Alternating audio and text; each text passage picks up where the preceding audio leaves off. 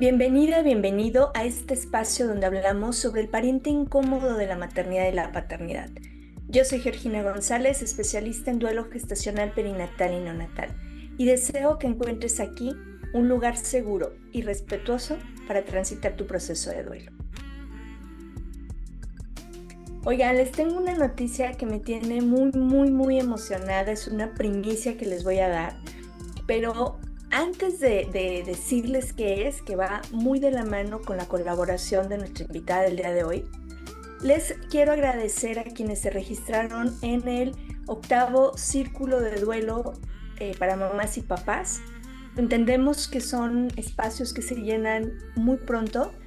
Entonces, eh, a ver, estamos trabajando para ver la posibilidad de abrir más espacios, incluso quizá presenciales pero también eh, si tú eres de las personas que se inscribió como muy comprometido, que si por alguna razón no podrás asistir, házmelo saber porque tenemos personas que están muy interesadas en asistir y ya no alcanzaron lugar. Entonces, mientras tanto, el compromiso de nosotros es seguir trabajando para poder brindarles más espacios. Aprovecho para comentarte que se va a abrir un grupo de acompañamiento para cuestiones relacionadas con fertilidad. Este es exclusivo para mamás, para mujeres. Y bueno, eh, ese lo vamos a iniciar el día 13 de febrero. También será a través de Zoom. Y si te gustaría ingresar por aquí en redes sociales, recuerda duelo-respetado-podcast, podrás encontrar la información para poder acompañarnos en esta segunda edición del Círculo de Duelo por Fertilidad. Son espacios donde nos sostenemos y nos acompañamos. Si estoy en la búsqueda de, si acabo de recibir un tratamiento de fertilidad o la noticia de que tengo un tema relacionado con un asunto de fertilidad. Así es que las esperamos, esténse atentas a las indicaciones y la misma dinámica que en el círculo para mamás y papás. Hay un registro, trabajamos durante ocho sesiones quincenales y estaremos trabajando con diferentes herramientas para brindarnos ese acompañamiento ante este diagnóstico. Esta semana comienzan las conferencias eh, que van a tener las próximas egresadas y egresados del Diplomado en Consultoría en Duelo Gestacional Perinatal y Neonatal de la sexta edición perdón, de la quinta edición. Yo ya estoy emocionada porque justo acabamos de arrancar la sexta edición. Pero quienes van a egresar de la quinta edición eh, van a presentar sus prácticas. Así es que durante tres semanas vamos a tener conferencias con temas relacionados a estos duelos que nos puede ser de mucha ayuda, mucho provecho. Y eh, te invito a que estés atenta, insisto, en redes sociales donde te estaré compartiendo el horario, el tema y sobre todo la plataforma en la que se va a transmitir. Trabajamos a través de Instagram o Facebook o en YouTube. Entonces hay que checar el horario. Eh, acuérdate que siempre es en función a la hora de Ciudad de México, eh, la plataforma en la que se va a transmitir y el día. Por lo pronto, este 6 de febrero arrancamos con estos ciclos de conferencia y esperamos de verdad que te sean de muchísima ayuda. Comparte, pasa la voz. De verdad hay material muy, muy interesante que le puede ser de ayuda, quizá no a ti, quizá no es un tema muy relacionado contigo, pero cerca de ti probablemente hay alguien que también le puede ser de ayuda. Te agradecemos entonces pasar la voz y me encantará que nos acompañes en este ciclo, en este ciclo de conferencias que van a presentar las próximas egresadas. Y bueno, ya antes de dar pie a, la entrevista con, con, nuestra invitada de hoy, tengo muy, muy buenas noticias. Es un trabajo que hemos hecho. Por ahí con Carla estuvimos platicando hace un par de meses que seguía para duelo respetado, ¿no? En el tema del podcast. Y bueno, llega siempre en un momento maravilloso una persona que ha sido una guía, que ha sido una persona que me ha ayudado a aterrizar muchos proyectos, y es Marisol Cortiz ella, eh, al estar platicando cómo me sentía, eh, como qué sigue para el podcast, bueno, pues te comparto que a partir de este momento ya tenemos habilitada nuestra página duelorespetado.com en donde estaremos subiendo toda la información de este podcast. ayúdanos a compartir. Ahí podrás encontrar los episodios, ahí vas a encontrar el episodio de la semana y también vas a encontrar información interesante como el taller de código mariposa que les había compartido, que ya está para habilitarlo y compartir. Es abierto al público en general, es un taller libre, es un taller sin costo, con las bases de cómo trabajamos aquí en Jalisco Código Mariposa. Entonces, pues te invito a que pases la voz. Eh, va a pasar unos días en lo que habilitamos el taller. Estamos trabajando con el tema del registro, dame oportunidad pero la página ya está disponible, ya puedes checar los episodios, ya puedes compartirla y compartir los episodios a través de esta página. Te agradezco toda tu ayuda para poder llegar a más personas que quizá sin esperarlo, sin saberlo, sin tener herramientas ni información como lo empezamos muchas de nosotras y muchos de ustedes, está llegando al camino de estas maternidades y paternidades diferentes sin sentirse con apoyo ni acompañamiento. Gracias de verdad por hacer que Duelo Respetado pueda ser un acompañante en esta noche oscura del alma. Y eso es lo que quería compartirte. Me emociona, me emociona porque ha sido un trabajo arduo de mucho tiempo y hoy, hoy sale a la luz. Deseo que sea de muchísima utilidad para todas y para todos. Gracias.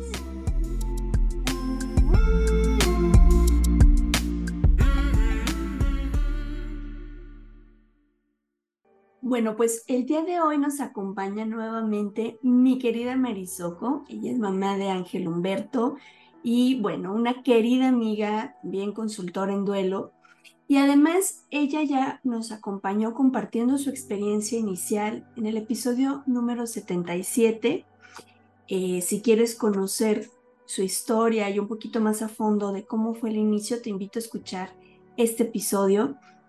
Y hoy nos comparte, hoy viene a platicarnos precisamente cómo es la experiencia del duelo con el paso de los años, ¿no? Al inicio uno se siente que, no va a salir, que estás en un agujero, que nada tiene sentido, que no, a, no vas a volver a encontrar algo que pueda poner una sonrisa en tu rostro.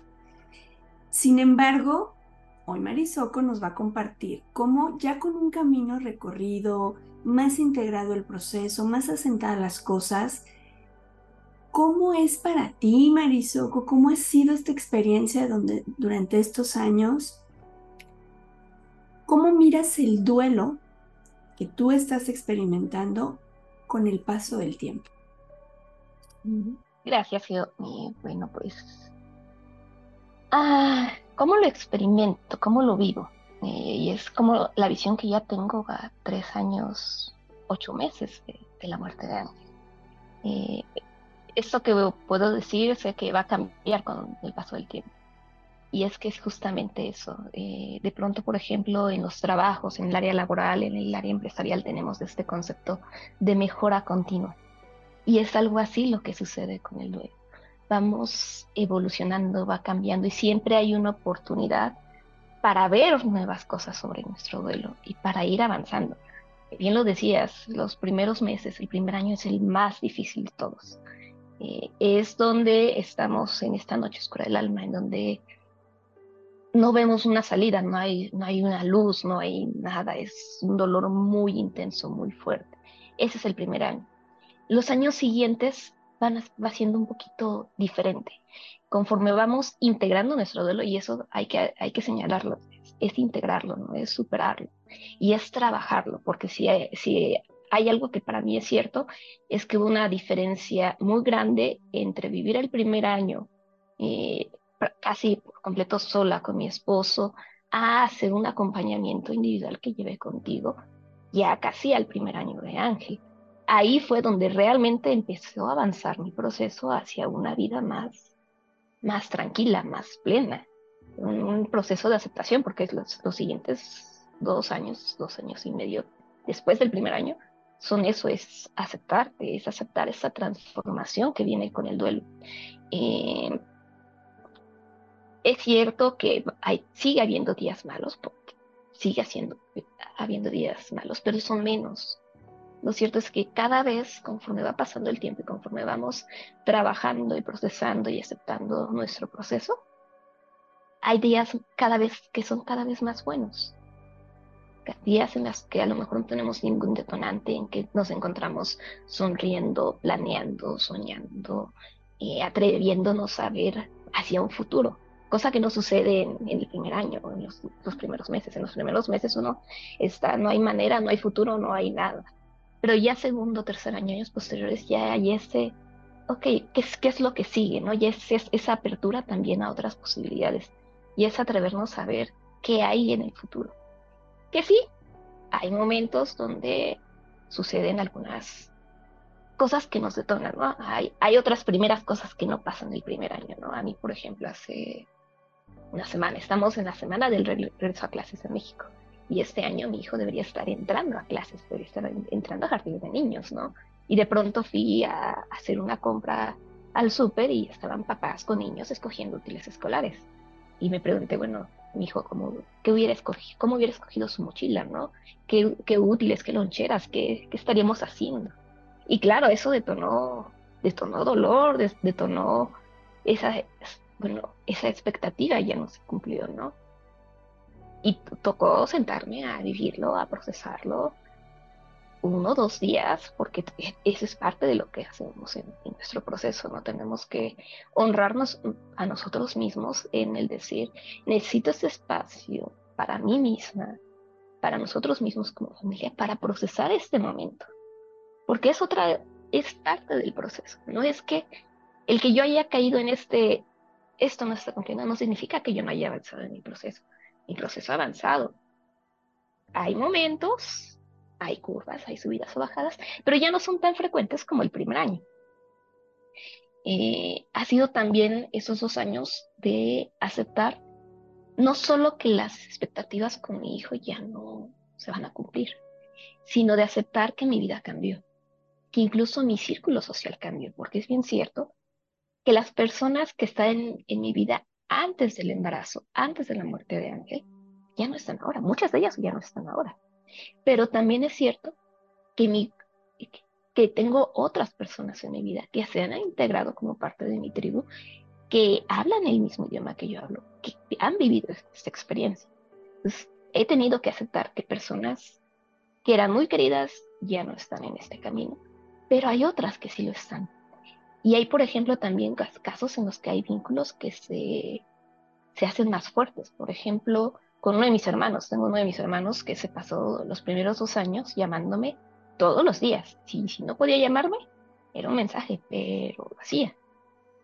¿Y qué pasó? Que el vínculo con ese hermano en específico se cerró, se hizo más fuerte. Entonces, no todos son pérdidas porque aquí en ese caso con, este eh, eh, hermano mío y con una de mis hermanas hubo una ganancia. Entonces, sí, mi círculo social cambió, pero hubo eh, pérdidas, hubo ganancias y al final es un, equilibrio donde yo me siento más cómoda en cuanto a, a, mí como persona y a la libertad de hablar de Ángel, ¿no? Porque es, creo que es la parte más difícil, que muchos no entienden que después de tres años sigamos hablando de nuestros hijos. Y es, pues es que es nuestro hijo, ¿no? Lo cierto es que es nuestro, son nuestros hijos y vamos a seguir hablando de ellos. Entonces, eso es lo que hay como en este en estos tres años, ¿no?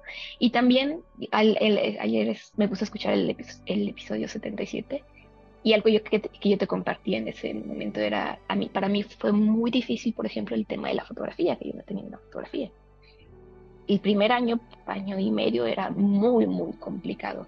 Y todavía hace un año que grabamos el episodio, yo todavía estaba como esa, esa espinita de, híjole, es que no me acuerdo de su cara, ¿no? Eh, todavía no estaba bien integrado y hoy, a tres años y medio, ha pasado un año más, la verdad es que ya no tengo esa necesidad. Que sí que me encantaría, claro, me encantaría, porque a quién no le encantaría tener una foto de sus hijos. Pero si veo, por ejemplo, a los, fotografías de papás que ya tienen, porque afortunadamente eso ya está cambiando y tienen ya fotografías de sus hijos, ya no está ese porque yo no lo tengo. Ya hay una paz interior en ese proceso, en esa parte de ya no es esa necesidad de estar aferrado a tener ese, tangible, ya es, tengo a mi hijo colocado muy en mi corazón, muy en mi campo energético, y ya no tengo esa necesidad de esa fotografía, y ya no hay esa tristeza y esa nostalgia y ese enojo por no tenerla. ¿Por qué? Porque llega a ese, ese grado de paz. Entonces, eso es lo que va, va ocurriendo a través de los años. Exacto, me, me encantó esta parte del grado de paz, porque es algo que nos cuestionamos mucho y nos hace mucho ruido. ¿Por qué yo no? ¿Por qué los otros sí, pero yo no? ¿Por qué yo no tuve esta experiencia? ¿Por qué no fue de esta forma? Y, y en muchas ocasiones nos aferramos tanto a eso que no hay, que nos olvidamos y dejamos de lado lo que sí hay, de lo que sí puedo partir. Recuerden que es algo que incluso con personal sanitario trabajamos mucho, de lo que sí tengo, ¿qué puedo hacer? Pero definitivamente, al paso de los años, conforme vamos integrando la experiencia, vamos dejando también que las aguas se vayan eh, asentando, que se vaya tornando clara, llegan ocasiones, como bien lo mencionabas, que, algo pasa y se vuelve a poner turbia. Esa parte turbia que incluso compartes, que, es algo que a nosotros nos pasó también cuando nuestro primer chilpayate fue a, a la escuela, ¿no? O sea, qué hubiera pasado con sus hermanos, cómo hubiera sido la historia. Lamento que a ellos no los voy a acompañar en esto, pero a mí me gustaría que nos compartieras este este dejo de nostalgia y este dolor experimentado ante un evento que te detona algo, que toca un punto sensible, es igual de intenso, es igual de fuerte, de dejarte sin aliento y con el dolor en el pecho que al inicio del proceso de duelo? Porque luego nos da mucho miedo enfrentarnos a eso, ¿no? Es que justamente ese es el miedo a enfrentarlos, es lo, que, lo que Antonio dice del miedo a sentir profundo. Eh, porque sí ha, habido momentos en que los detonantes son muy dolorosos, pero también hay momentos donde es llevadero, es un dolor más suave. El reto está en atreverse a sentirlos, porque de pronto cuando no nos atrevemos a sentirlos y cuando decimos, no me voy a enfocar esto, no quiero verlo, no, nada, es cuando más duele, porque se va acrecentando esa sensación. Eh, es ese, también por otro lado es el, ya tienes herramientas. Por mucho que sea un dolor tan intenso, tienes herramientas. Que te atrevas a usarlas y decidas, ok, necesito sentarme, procesar esta emoción y ver qué es lo que estoy. Y es muy diferente porque muchas veces estamos, no, eso no, no, no sentí nada. Me, me ha tocado verlo y yo también lo he hecho, ¿eh? O sea, estoy en otra cosa, algo me detona, no quiero verlo, no tengo tiempo para esto y y a otra cosa. Y ahí se queda la punzadita, se va haciendo grande. Pero si yo me detengo, hago, me doy esa pausa de procesarlo, cinco minutos, una hora, dependiendo de, la magnitud, es algo que es temporal y es momentáneo. Ya no va a ser este dolor que no solamente es intenso y es perdurable, que es, dura días, días, días. Y es un dolor intenso, que cada quien vive sus emociones dependiendo de, de lo que le mueve pero ya es algo, es el hoy, es el momento, es el presente. Si lo, si lo trabajas, es, es algo que dura un, día, dos días, a lo mejor una semana y es mucho. Es porque te atreves a, ok, ya, ya lo viví, ya sé cómo puedo salir de esto, ya conozco el camino. Puedo permitirme el liberarme a mí mismo, porque eso es, el trabajar la emoción es liberarte de esa emoción y de ese peso y de esa angustia y de esa intensidad que estoy sintiendo. Claro, es que el ser humano como, como parte de un ser social, nos estamos acostumbrando a evadir precisamente el cómo se siente, a evadir el dolor. Y podemos decir que es generacional y que entonces eh, es porque no nos enseñaron, porque no nos dieron herramientas, pero el camino de duelo te hace andar sí o sí. A veces te jala, ¿sí? A veces tú no quieres ir y te va arrastrando, te arrastra, te, te pone, bueno, una buena arrastrada, como en, en el mar, ¿no? Una buena revolcada que te da la ola. Y a veces decides tú voluntariamente hacer el camino, pero de que duele y de que quisiéramos que no doliera, es, es todo el tema, ¿no? Es toda la perspectiva que a veces incluso hace que prolonguemos este dolor. Eh, yo lo veo como cuando tenemos una cicatriz que ya está eh, avanzando, la costrita, y la arranco, ¿no? Y entonces vuelve a sangrar. Y el cuerpo tiene que volver a hacer su trabajo para ir reconstruyendo esa zona, pero la vuelvo a arrancar. Y es una manera también de no, de no interiorizar el proceso, de no sentir y decir, me duele, pero en algún punto va a salir el sol, en algún punto esto va a sanar, en algún punto voy a dejar de sentirme sobrepasado. Y qué importante esto que nos dices, porque conforme vamos avanzando y de pronto dices, voy muy bien, y ah, caray, hoy me siento muy mal, quiere decir que no he hecho nada, quiere decir que no he avanzado, quiere decir que no lo estoy haciendo bien. Y para mí es importante que quien está transitando su duelo pueda escuchar a otra persona decir, oye, sí, ya tengo muchos días buenos, ya puedo seguir mi vida cotidiana, ya no es ese peso inicial, la parte álgida, pero hay momentos en que tienes que frenar y decir, ok, toca ir hacia adentro, toca mirarlo, toca reconocerlo. Porque no se trata de que olvidemos, no se trata de que dejemos de extrañar lo que, lo que hubiera sido, ¿no? Ahora, algo que me encantó que compartías al inicio es ese reconocimiento de tenía unas relaciones antes de que en algunas ocasiones ya no siguen, pero también gané otras relaciones, fortalecí otros vínculos, nos vinculamos incluso de otras maneras, ¿no? ¿Cómo ¿Cómo fue tu experiencia?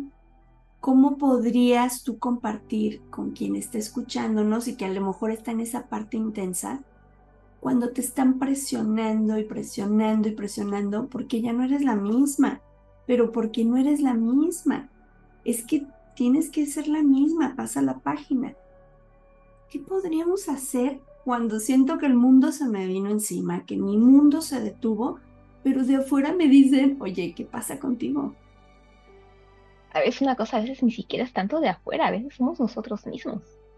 A mí me pasó decir, es que tú antes hacías esto y eso corre, es que antes hacías esto y antes eras así, porque yo no era así. Yo misma me lo he dicho, ¿no?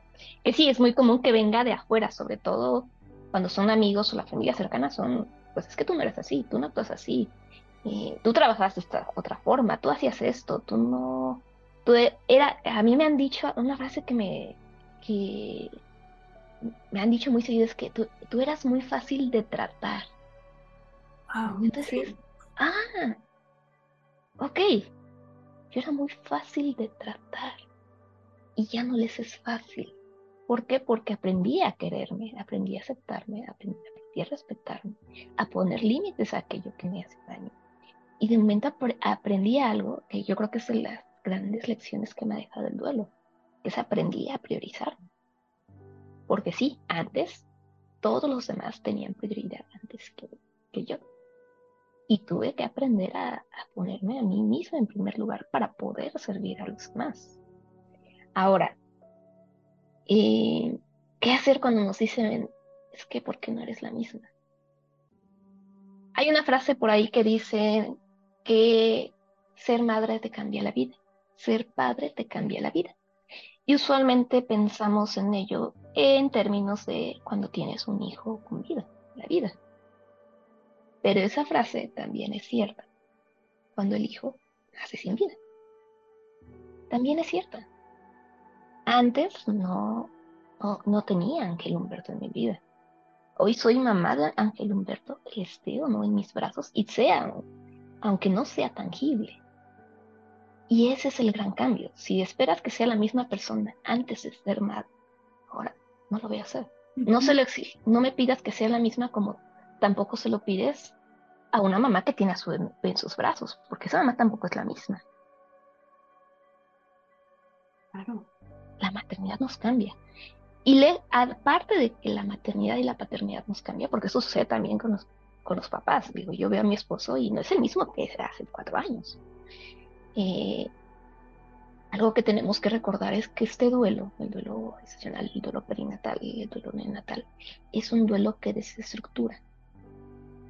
en mi experiencia personal, yo he vivido otros duelos. Eh, mi propio nacimiento en sí estuvo rodeado de un duelo, del duelo por mi madre. Eh, vi morir a mi papá, a mi padrino, a mis abuelos maternos, a abuelita y a mi abuelito, y ningún duelo me cambió tanto, me desestabilizó tanto, me desestructuró tanto como el duelo por mi hija. Ninguno. Nos enfrentamos a una etapa muy fuerte y a una transformación inmensa. Y ese mismo duelo, esa misma desestructura que nos toca de momento, se rompió esta taza y vuelve a armarla con las piezas que queden, hace que ya no sean los mismos. Y tenemos que aceptar que ya no vamos a ser los mismos, tanto porque somos padres como porque vivimos un proceso que es en sí y por definición muy intenso.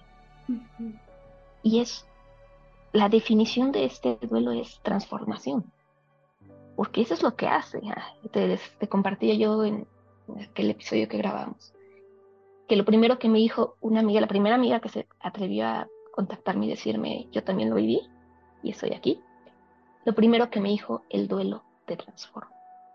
Deja que te transforme. Y es verdad.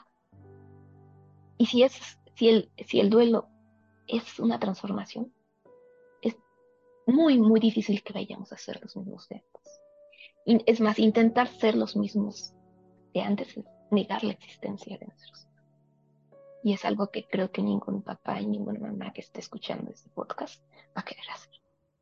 Porque al contrario, vivimos para, para honrar y para hacer memoria de nuestros Exacto, exacto. E, es que incluso bueno, pues la psicología perinatal ya, ha avanzado muchísimo y ya tienen muy claro cómo incluso nuestro cerebro cambia con el embarazo, ¿no? Cómo se, se conjugan eh, hormonas y muchas cosas.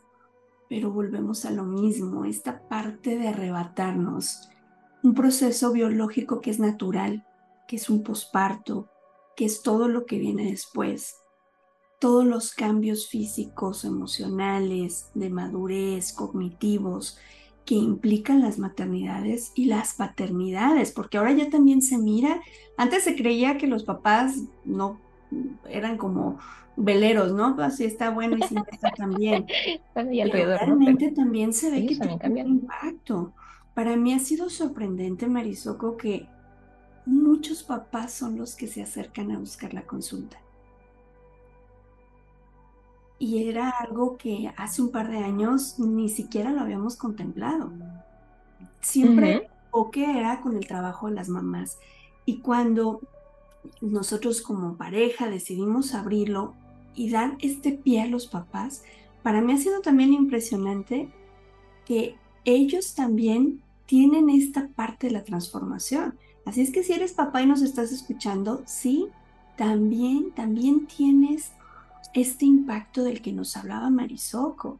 Y tampoco podemos ser los de antes, tampoco se les puede exigir que renuncies a un proceso que ya se echó a andar. ¿Cómo te dejas de vivir cuando ya el proceso se inició? es, complejo, ¿no? Sí. Pero eh, lo importante es que sepan que, que, que, hay esa esperanza, ¿no? Y que el secreto sigue siendo, por decirle secreto, vamos a poner un toque místico aquí, el secreto sigue siendo el viaje al interior. Porque normalmente es en donde menos nos buscamos en los procesos de duelo, ¿no? Concretamente en estos duelos. Queremos que pase, queremos activarnos, incluso nos sobresaturamos de trabajo de actividades, de viajes, de cosas que me dispersen y me ayuden a hacer esta disociación del dolor. Pero el dolor está. La situación está y hay que enfrentarla. Marisoco, vamos haciendo el cierre de este episodio, porque ya saben que siempre el tiempo aquí vuela Y, bueno, la intención es que podamos, antes de, despedirnos, dejar un mensaje a, las personas que nos acompañan.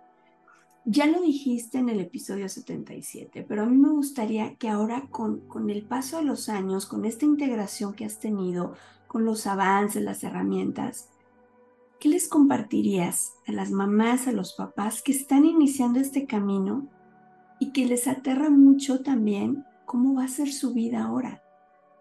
¿Cómo voy a enfrentarme también a, más adelante, no? No solo lo que estoy viviendo ahorita, sino qué va a pasar conmigo en el futuro. Voy a utilizar una frase, voy a parafrasearte. Algo que me dijiste en el círculo de duelo, en la tercera, cuarta sesión algo, no, no recuerdo que te compartía, pero me dijiste, te prometo que un día vuelves a sonreír. Y lo voy a llevar un paso más allá. Un día van a volver a sonreír. Va a llegar el día en el que las lágrimas van a dejar de correr por sus mejillas. Va a llegar un día en el que va a, volver a ver brillo en sus ojos. De pronto eso es algo que extrañamos mucho. Nos vemos en el espejo y no nos reconocemos. Pero hay un día en el que el brillo a los ojos vuelve y sobre todo y lo más importante es que van a volver a tener una vida, una vida plena. Y una vida plena no por el camino de este romanticismo, de una vida feliz, sino una vida con sueños, una vida con experiencias, una vida con emociones. Van a volver a tener una vida plena. Siempre que se permitan elaborar su duelo, siempre que se permitan procesar sus emociones y siempre que se permitan verse hacia el interior.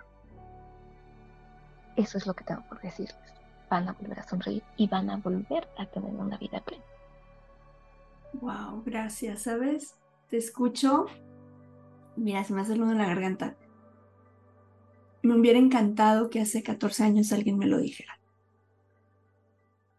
Creo que por eso es bien importante que sí lo hablemos, que sí lo expresemos y que quienes vamos un poquito más adelante miremos hacia atrás a quienes están iniciando y le digamos, oye, yo estuve ahí y yo te quiero compartir esto, no por ser metiches, porque luego es como, ah, yo creo que lo correcto es que hagas esto. No, en esta parte de la que nadie habla, de la que nadie te dice, donde crees que solo a ti te pasa y que solo tú lo sientes, es muy importante que alguien te diga, hey, quién sabe cuánto nos lleve, no sabemos qué va a pasar, no sabemos el esfuerzo, la dedicación que se tiene que aplicar, pero un día vas a sonreír. Así es. Gracias. Qué bonito. Con todo el corazón y con todo el amor. Oigan, gracias a quienes nos acompañaron. Déjenos en las redes sus comentarios del episodio. Eh, compártanos como para ustedes si están iniciando o si ya van más avanzados en su proceso, también cómo ha sido esta experiencia, estos nuevos eh, eh, retos, como bien lo mencionaba Marisoco, el regreso a clases, eh, el que ves niños de, tu, de la edad que tendría tu hija o tu hijo y dices, mm, así estaría. O sea, todos estos retos a los que nos vamos enfrentando, porque acuérdense que esto no se acaba, esto solo se va integrando y vienen esos dejos de nostalgia que sí, que sí mueven en algunos aspectos. Así es que compártanos en los comentarios, le pueden dejar mensajitos a Marisoco y por supuesto dejaremos sus datos en la descripción del episodio. Marisoco, mil, mil gracias, de verdad. Un placer como siempre. al, contrario, gracias por, por invitarme, por escucharme, por, por, el espacio y por permitirme llevar un mensaje a, a, las familias que lo necesitan. Gracias, con todo cariño y con mucho respeto para ti y para la historia de tu familia. Gracias, Marisoco. Gracias a ti que nos acompañas.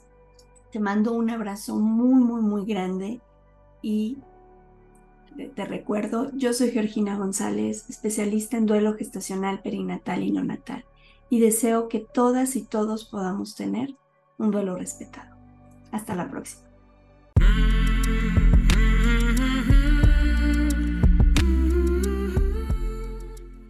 Este programa es producido por Georgina González y Carla Rodríguez y narrado por mí, Georgina González. Recuerda seguirnos en redes sociales como Duelo Respetado.